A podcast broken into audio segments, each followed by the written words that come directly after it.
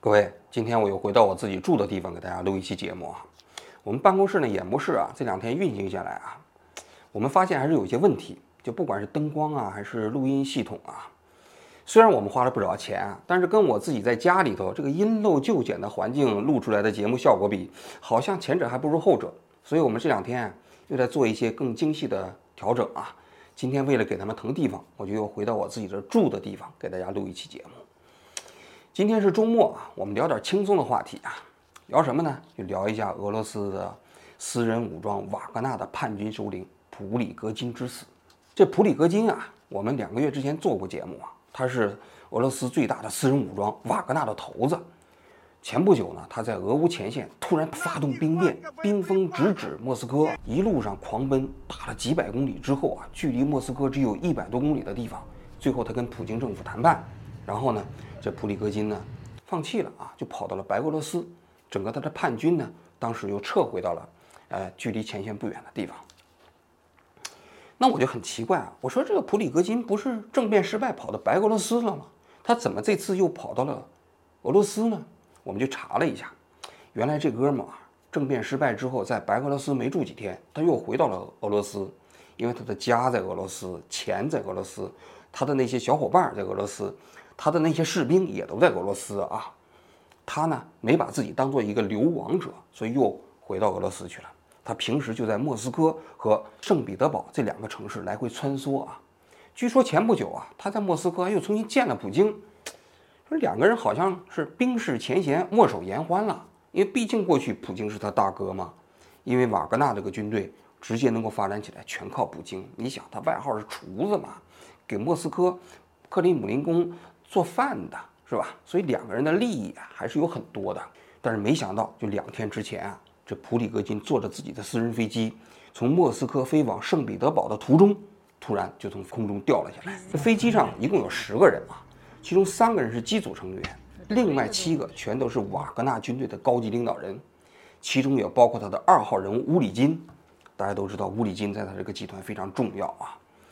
那你这七个高级领导人一下子全部遇难了，那对瓦格纳军队的打击可以说是毁灭性的啊！当时空难发生的时候啊，还有另外一架普里戈金这个集团的私人飞机正从这个圣彼得堡飞往莫斯科的途中，听说这普里戈金的飞机失事之后，他们就没敢在莫斯科降落，又飞回去了啊！那这件事情发生之后啊，大家都在猜这谁干的，谁把这个普里戈金给干掉了？就第一种猜测啊，就是说啊，这是乌克兰干的，因为这个也有一定的道理啊。说乌克兰肯定是非常恨这个瓦格纳的军队，非常恨这普里戈金，因为前一段时期大家都知道啊，这巴赫穆特失守啊，就是因为这个瓦格纳的军队战斗力非常强啊，作风非常彪悍呐。所以你想想，乌克兰军队肯定是非常痛恨瓦格纳的军人嘛，更加痛恨这普里戈金嘛。所以有一种说法就是说，这乌克兰的特工啊，在普里戈金的私人飞机上装了一个炸弹，结果呢，这普里戈金的飞机飞到天上之后啊，没一会儿炸弹爆炸之后呢，整个集团的领导人就全部报销了。但是我们呢，后来分析了一下，发现这种说法不太靠谱。为什么呢？这普里戈金做的这个私人飞机啊，型号叫莱克赛六百，是巴西生产的，最早是二零零二年下线，一直生产到二零二零年，非常新。在整个生产周期过程中，生产了三百多架啊！在整个这二十多年的飞行中，这莱克赛六百这个私人飞机啊，只出过一次事儿，就是二零零六年的时候，他们在空中跟一架这个波音飞机发生了剐蹭，结果呢，波音飞机啊就从天上掉了下去啊，这飞机上一百多个人就全部都丧命了。但是呢，跟这个波音飞机发生剐蹭的这款飞机啊没事儿，最后又降到了地面上。由此可见啊，你就知道这个私人飞机的。安全性能是非常好的，在整个它的飞行记录中间，没有因为自己飞机自己的事情啊，比如说机械故障啊、设计缺陷啊导致的空难发生。航空界的朋友又跟我讲，他说啊，这架飞机从天上掉下来的时候啊，因为地上有很多人拍到了视频嘛，大家都发现这飞机掉的过程中间，它机身几乎保持完整，并没有在空中解体，那说明什么呢？他们就跟我分析啊，他就说明这个破坏力啊，应该不是来自于飞机的内部，因为民航飞机啊，它的内部有舱压。这舱压，如果你要是这个破坏力来自于内部啊，比如说你装一颗炸弹在飞机里头一炸，那飞机啊一般来讲就会在空中解体。但是呢，由于这个飞机降落的过程中还相对完整，那就只有一种可能，就是这个飞机的破坏力啊是来自于外部。那外部就只有两种可能了，一种是被火炮打下来的，一种呢是被导弹打下来的啊。当然也有可能是被战斗机给击落的啊。但是呢。好像当地的目击者也没有看到当时空难发生的时候，当地有火炮往天上打，因为那个防空火炮往天上打的声音很大呀，所以呢，最大的可能其实就是被导弹打下来的。所以这件事情发生之后不久，国际社会就说啊，说普里格金的这架私人飞机是被两发 S 三百地对空导弹击落的。这个呢也容易监控啊，因为现在美国现在全球的雷达系统都能监测到你这导弹升空、大飞机啊。应该说这个情报应该还是比较准的。还有一个原因，就是 S 三百打飞机啊，它其实不是直接撞上飞机之后把飞机击落，而是它在距离飞机一段距离的时候，它就在空中爆炸了。然后这个导弹中间携带了很多那种小的破坏性的弹体啊，在空中就四面八方的扩散起来啊，打到飞机上就会对飞机造成非常重的伤害，然后呢飞机就掉下来了。所以这种分析本身应该说是比较合理的啊。这个事情发生之后啊，国际社会就立刻做出了反应，那就是谁干的呀？那你想想，如果是 S 三百把它打下来的，那只能是俄罗斯的防空军队把它打的嘛？那谁让他干的呢？拜登当时就说：“I don't know for fact what happened, but I'm not surprised. There is not much that happens when Russia is not behind, but I don't know enough to know the answer.” 那美国的情报机构也说了啊。说几乎可以肯定这件事情就是普京直接下令来做的。这个话说啊，普里戈金这个空难发生的时候啊，普京正在参加一场好像是纪念二战的一个什么音乐会啊。然后消息传到会场，普京啊还做了一分钟的默哀，给人感觉好像对普里戈金的去世表现得非常悲动啊。活动结束之后，他跟他的幕僚就紧急开车返回到了莫斯科啊。要说看到这个新闻之后，我是觉得有点不太奇怪啊。为什么呢？就是俄罗斯这个民族啊，其实经常干这种事情，就是暗杀呀，这个空难呐，对他们来说确实是家常便饭啊。因为网上经常有一种说法，说俄罗斯这个民族是个战斗的民族。其实这一点我觉得存疑啊。你看这次俄乌战争打的那个熊样，一点没看出来像是一个战斗的民族啊。但有一点，我觉得没有疑义，就俄罗斯是一个非常残酷的民族，就是他在历史上政治斗争的过程中间啊，那个手段之残忍啊，我觉得啊，跟那个波尔布特啊也差不多。你就比如说啊，中共和苏共啊都搞共产主义嘛，但是这两个国家搞共产主义啊，那个烈度啊，应该说苏共啊比中共还是高一个数量级。你比如说老毛，他在党内天天搞路线斗争，他天天折腾玩儿。但老毛从来没有枪毙过自己的政治对手，他了不起就是把这些政政治对手搞下去，流放到全国各地啊，有的是死在监狱里啊，但是他从来没有直接枪毙这些人。但是斯大林呢？那斯大林可是经常上午在一起开会，下午直接就把这人拉出去毙了呀。而且那些流亡海外的，他是全球追杀呀。大家都知道那个，那当时托洛斯基流亡到海外，那斯大林派人过去到南美洲用斧子把他给砍死。你就知道了，就是俄罗斯这个民族在政治斗争过程中间的残酷啊，它有民族性，它确确实实比较残酷。还有一点，再加上他们这个传统啊，就是这种所谓的暗杀、飞机失事啊，一点不奇怪。我看到这个新闻的时候，我就联想到一个历史事件啊，什么事儿啊？就是当年在一九四九年发生在中国和苏联之间的一起著名的空难。二战结束之后不久啊。其实苏联对中国的领土还是有很多的这个心思的。大家都知道，外蒙古就是在苏联的干预下从中国独立的啊。然后苏联又占领了中国的满洲，因为当时中国是国民政府嘛。其实苏联对整个国民政府他也没太看在眼里，除了这个东北满洲和外蒙古以外，他还对另外一块地方呢，他也有心思。这个地方呢就是新疆。新疆应该说啊，自从中华民国成立之后啊。长时期不在中央政府的控制范围之内啊。后来，在一九四五年之后啊，苏联就开始在新疆扶持自己的势力，就搞起来了叫东突厥斯坦运动，也就是三区革命嘛。这三区革命不是咱们中共搞的，是苏共在新疆搞的。所以大家现在经常提东突东突啊，其实东突的鼻祖是苏联在新疆搞的这个运动，想要在新疆成立一个东突厥斯坦共和国，就有点类似于外蒙古啊，有可能既让这个地方完全独立，也有可能用它某种方式再重新加入到苏联。但是后来呢，发生了一个变化，就是中共成功的太快了，结果不到四年的时间啊，中共就把国民党赶到台湾上去了。一九四九年的八月份，这老毛他们在北京啊，就准备开政治协商会议，他们就给东突厥斯坦的领导层啊发电报，这东突厥斯坦的领导层呢叫哈斯木，邀请到北京参加政治协商会议。说白了。因为当时老毛他们认为，你们搞三区革命不都是革命的吗？咱们也是革命的，咱都是一家人吗？是吧？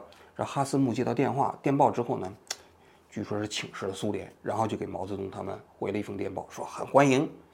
然后呢，就决定啊，在这一年的八月二十七号，派一个十七个人的代表团到北京参加政治协商会议啊。因为当时的交通啊也不方便，他们就取到苏联坐飞机到北京，结果就在他们的飞机从伊尔库斯克。飞往远东的过程中间，飞经贝加尔湖区域的时候，这个飞机啊就突然撞到了一个山上了。飞机上的十七个人全部死亡。这场空难呢，在史学界一直是疑云重重啊，因为很多人都认为这场空难不像是一场这个正常的空难。为什么呢？因为苏联当时啊，一方面支持新疆地区搞东突厥斯坦运动啊。但另外一方面呢，因为中国革命成功的很快啊，他呢又不能跟中共讲，我们想在新疆这个地方支持新疆独立，结果那个东突厥斯坦运动已经搞起来，怎么办呢？有很多人就分析，对于苏联来说，最好的办法就是把东突厥斯坦的领导层全给干掉。正好这十七个人都是东突厥斯坦中间的高级领导层，就有点类似于现在的瓦格纳啊。后来这十七个人罹难之后啊。东突厥斯坦啊，又派了一批人到北京，但这批人呢，就属于这场运动过程中间的小弟了，影响力啊、政治野心啊，没那么大了。后来呢，就跟北京顺利的开展了合作。一九五五年授衔的时候啊，大家可以看一下，就是来自于东突厥斯坦这边呢，有一个中将，还有几个少将啊。但是啊，这些人平时还是驻防在新疆，因为这些人虽然说是。这位中共授衔，其实他跟中共也没什么渊源，都是苏共把他培养起来的。后来中苏关系不是又闹僵了吗？一九六二年的时候，就这批当时去北京参加政治协商会议的东突厥斯坦的这批人呢，就率领新疆的维吾尔族的一些边民呐，几千人就集体叛逃到了苏联。所以你看到了吗？苏联人其实玩这套政治手段啊，也包括俄罗斯人呐。那是驾轻就熟啊！但另外一个，我想讲一个话题啊，就是我在这个事情发生之后的当天，我在推特上发了一个帖子，我说，在一个专制国家里啊，在政治运行的过程中，你搞妥协是非常危险的，有可能会死得很惨。为什么这么讲呢？我来分析一下啊。大家都知道，民主政体呀，实际上它的核心呢，有一个非常重要的标准，就是妥协。因为我既不能把你完全干掉，你也不能把我完全干掉，这是所谓的政治运作的过程中，就是权力分配的一个体系嘛。那既然权力分配就是一个讨价还价的过程，就是一个这个双方啊彼此此消彼长的过程。美国制定宪法的时候啊，制宪会议里头一开始就吵翻天呀。弗吉尼亚提了一个方案，这被称之为大州方案啊，就说把美国的议会分为上院和下院。这上院和下院里头议员怎么分配呢？就根据合众国里头领土中间每一个州你的人口，按照一个一定的人口产生一个议员。结果这个方案提出来之后，那人有很多小州就不干了。为什么呢？因为小州觉得啊，自己州里的这个选民少，那如果全按这个方案，那你有的一个州顶我们五个州、十个州，那我们在这里头还有啥投票权利啊？所以双方就不停的在吵架，最后就。达成了一个非常著名的妥协，这个妥协呢，就是把美国的参议院和众议院分成两院啊。这众议院是按照人口比例进行分配席位，以体验民意嘛。但是参议院是根据州来分配席位，每个州只有两个席位，不管你大州还是小州。那这由此形成了美国非常独特的政治体制啊。就是说参议院体现的是州权力，而众议院体现的是选民权利。这个呢，在美国制宪会议上被称之为伟大的妥协。大家可以看一下美国的历史啊，它基本就是一个妥协的历史。后来还有非常著名的密苏里妥协案，就划分了一个北纬三十六点五度，这以北不能有蓄奴州，这以南你可以蓄奴。这个也维持了美国差不多将近一百年的政治平衡啊。所以民主制度的核心，说白了就是不是通过你吃掉我，我拖吃掉你的方式啊来实现政治博弈的。就是通过妥协的方式来实现政治博弈的，但是与之相对应的专制制度是完全不同的。专制制度的政治博弈是零和博弈，你要么全拿，胜者全拿；要么呢，你死无葬身之地。大家，我们小的时候学课文啊，陈涉世家，陈胜的吴广在这个准备起义的时候说了一句什么话？他说：“今王一死，举大计一死，死国可乎？”也就是说，我逃跑也要死，我起义也要死。那与其都是死，那我还不如直奔咸阳呢。为什么？因为他知道啊，你在那样的一个专制体系体系下，一旦你要是开始谋反了，这不是你自己死啊，这是要屠九族、屠十族的罪过呀。在专制社会中间，除非你把那个皇帝拉下马了，否则你肯定你你你举家整个这九族就都完了。